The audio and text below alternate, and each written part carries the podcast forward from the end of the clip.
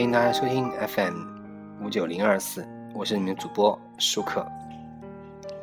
嗯，最近呢，iPhone 六在疯狂热销，对吧？然后海关呢也查获了很多走私来的这个 iPhone 六，然后呢，大家还看到很多新闻啊，中国大妈还有中国的一些游客啊，正在 iPhone 六的这个出售场地啊，然后疯狂的排队购买 iPhone 六，带回来给大家这个水货带回来，呃，深圳啊、罗湖口岸都查到了很多，是吧？大家可能觉得，哎呀，为什么大家都要疯狂的买 iPhone 六呢？为什么苹果出来的产品，中国人首先要疯狂的买呢？很多人都在骂苹果，说苹果为什么不拿中国的首发地啊？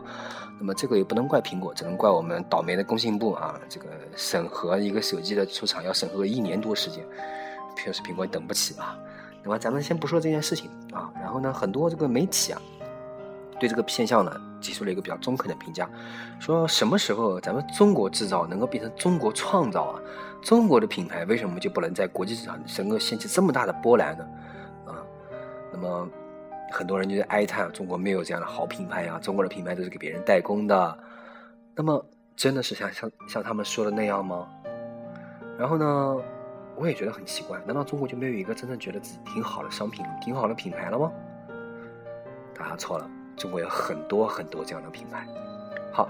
那我们今天这期节目呢，就来说一下哪些中国品牌在国际上、在欧美、在社会上评价非常良好，甚至是可能是垄断的品牌。好，那么首先来说第一个品牌，可能大家都熟悉，联想的电脑。那很多人说联想电脑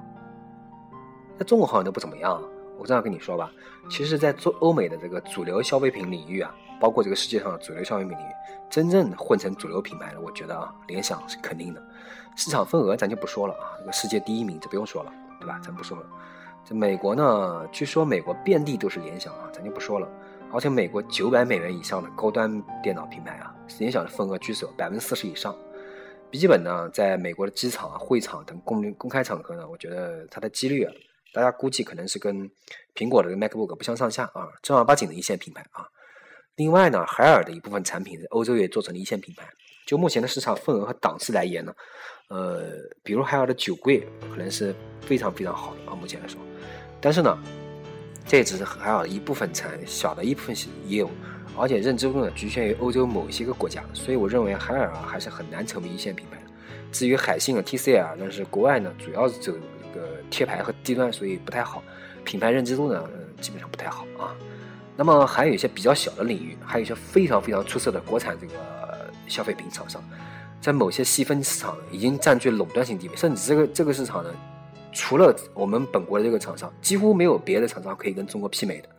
那比如说我讲两个啊，代表性的一个做蓝光播放机的这个蓝光碟片播放机的 OPPO，很多人说 OPPO，OPPO 手机，OPPO MT3，对，就是那个厂商。还有包括这个航拍无人机行业的这个深圳 DJI。航拍无人机大家可能不知道，然后可能我举个例子啊，可能就知道了。就拍那个呃《爸爸去哪儿》的时候，可能大家看过那个那个有一个小无人机啊，天空飞啊，带摄像机，大家看过没有？对吧？这个无人机就是深圳 DJI 的大疆创新的这个 DJI。这个 DJI 呢非常强啊，这个机子非常强。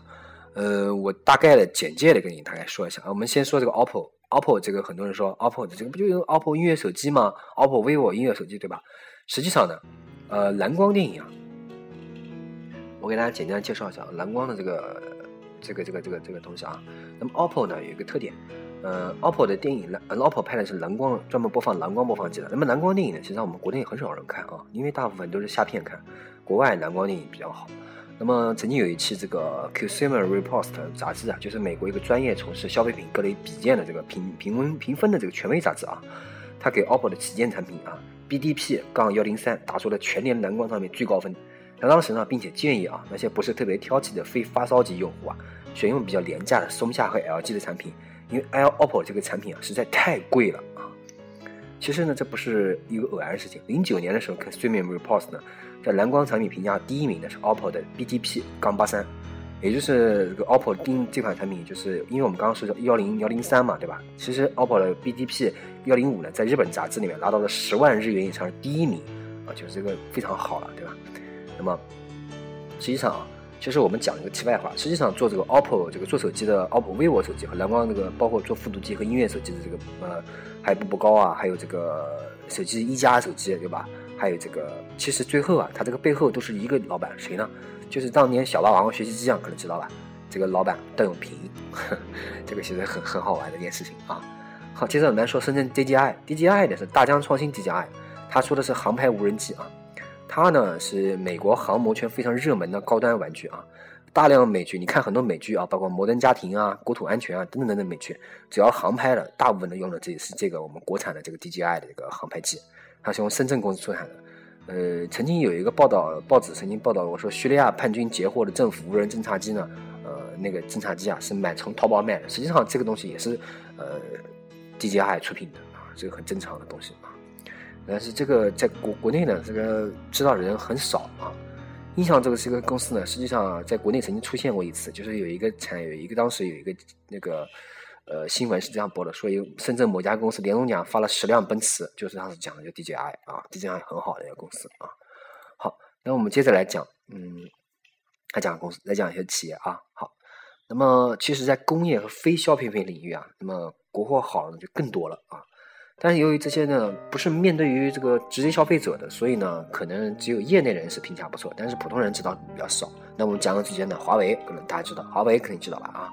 电信设备领域呢，这个它跟爱立信是共列榜首的，而且网络设备呢，它仅次于思科啊。它在服务器和储存领域呢，已经成为了世界主流厂商啊。它这个华为在 IC 领域的架势呢，有点类似于当年的 IBM 啊。在我们国内，你就要进入移动的和联通和电信的机房，大部分用的设备都是华为，以前是西门子和思科的，现在用西门子和思科的已经很少了，啊，据我当年我曾经在华移动的基站工作过，所以我知道一些。以前我到移动基站里面去工作的时候，发现里面大部分是西门子和思科，后来过了几年去看了，已经大部分呃换成了华为了，而且据说华为的这个稳定性比思科呃思科的和西门子的要好得多，而且服务也非常好，呃。另外，我再说一下这个振华重工，也就是 ZPMC 的港口机械，它实际上已经接近了领域呢，已经接近了百分之八十的全球垄断份额，市场上已经没有像样的对手跟它对抗了。那有一段时间呢，这个有前一阵啊，有一段时间，这个奥巴马在码头上演讲的时候啊，他把这个因为码头演讲那个港口机械啊，背后就是振华重工的这个机械，所以他当时用美国国旗呢，把振华这两个汉字给遮住了。呃，其实很搞笑的一件事情啊。那么，我们接下来说这个空港设备。空港设备可能就是坐飞机的时候你用空港设备，天达的空港设备，这个登机桥，就登机的时候留个登机桥过去嘛。那个桥，这个全球市场份额第一，这个不用说了，是天达的是我们国家的啊。这个航空货物处理系统世界第三名啊。机场摆渡车啊，这个变成小车子，全球第二。欧洲基本的主要机场呢，包包括巴黎啊、马德里啊、阿姆斯特丹、法兰克福、赫尔辛基等等等等。这个你可以找一下。实际上，如果有出国的这个听众啊，可以看一下。呃，所有的登记的时候，你可以看一下，有个小名牌，上面写的什么呢？CIMC，这就是我们国家生产的，都是天达的设备啊。美国呢，这个可能还落后一些，但是呢，在在美国一看，你你可能看美国的机场，大部分都已经开始换成了天达了啊。天达的母公司呢是中集，也就是中国国际海运集团集装箱公司，这个应该不少人知道了啊。深深圳的这个就是深圳股市的这个老牌蓝筹股啊。呃，那么刚刚说深圳呃这个。很多的这个公司啊，那么接着说是就是那个中集公司对吧？中集公司实际上也是多个领域的全球巨头，它和天达的这个空港设备，中集旗下还有一个集装箱、挂车、半挂车、气体储运设备等等等等，有十个产品线的市场份额都是世界第一，而且在不断的欧洲收购啊经营不善的老牌装备制造公司，这个是很难得的啊。呃，中集和我们刚刚前面说的振华重工一样，都是非常成功的国有企业啊。那我们接下来说一个企业远大啊，可能不知道啊，还有很多人知道，有可能不知道。因为远大有一个特别有名的一个故事啊，我们先，它身上有很多事情。远大是一个很奇怪的公司啊，咱们先不说这个，先不说这个公司奇怪，咱们先说这公司一个好玩的地方。嗯，因为所有公司啊，不会让自己的流动就是流动资金啊留很多，但远大平均每年要留存流动资金一个多亿，也就是说，它根本不需要到银行贷款，银行求它贷款，它都不需要贷款。所以这是一个很奇怪的公司在这里，而且远大有点不像我们中国的公司比较低调。远大很奇怪的是，它每年搞一些稀奇古怪的东西来，呃，有的说很个性，我不知道这是有个性是干嘛，那很奇怪。它每年都会有叫嚣一些要颠覆全球产业啊什么之类等等等等，而且搞一些呃，就类似那种感觉，就是我们公司很屌，怎么怎么样的这样概念出来，就是让人觉得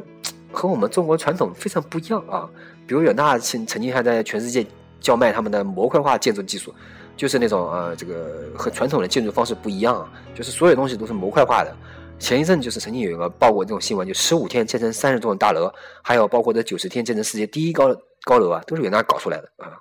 远大的重要产品是什么呢？是飞电中央空调，这个是呢在全球领域呢是垄断的，而且它主打的时髦的节能环保概念。美国欧洲啊多个大型企业和组织呢都采用了远大的全套空调解决方案。呃，这个远大呢就是很奇怪的这个这个一点这地方啊。好，我们接着来说比亚迪。比亚迪，大家知道一个新闻，就是比亚迪这个比亚迪的公司股份，这个呃沃伦巴菲特曾经投资过百分之多少的股份进去，因为他看好比亚迪的未来啊。那么比亚迪比较好的呢，因为很多人之前看这个新闻说，哎，特斯拉在中国投产了，特斯拉已经开始销售中国了，特斯拉怎么怎么怎么？其实比特斯拉做的更早的是比亚迪，比亚迪开发了很多很多那个电动汽车，而且正式上路了。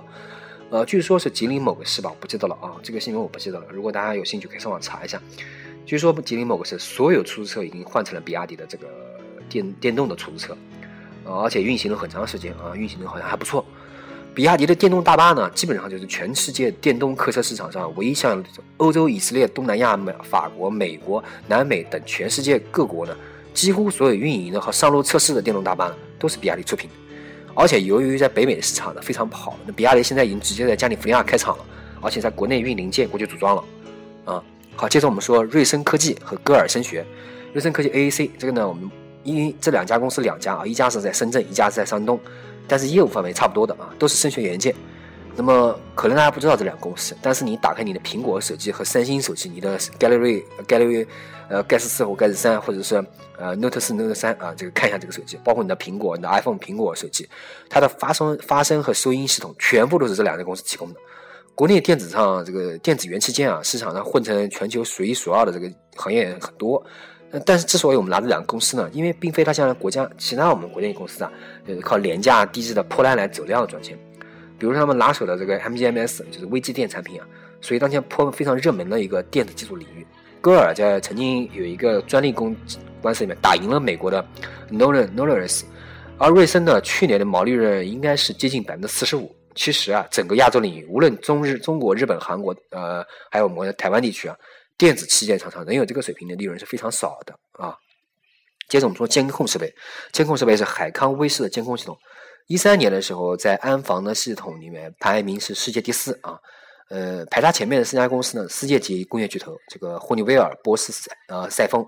海康威视呢，在视频监控领域的排名已经居首了，而且它是安防领域前十名。除了另外一家中国企业这个大华技术啊第九以外啊，利润率增长最高的企业啊，这个企业非常多，所以中国的经济和工业发展到目前这个地步地步啊。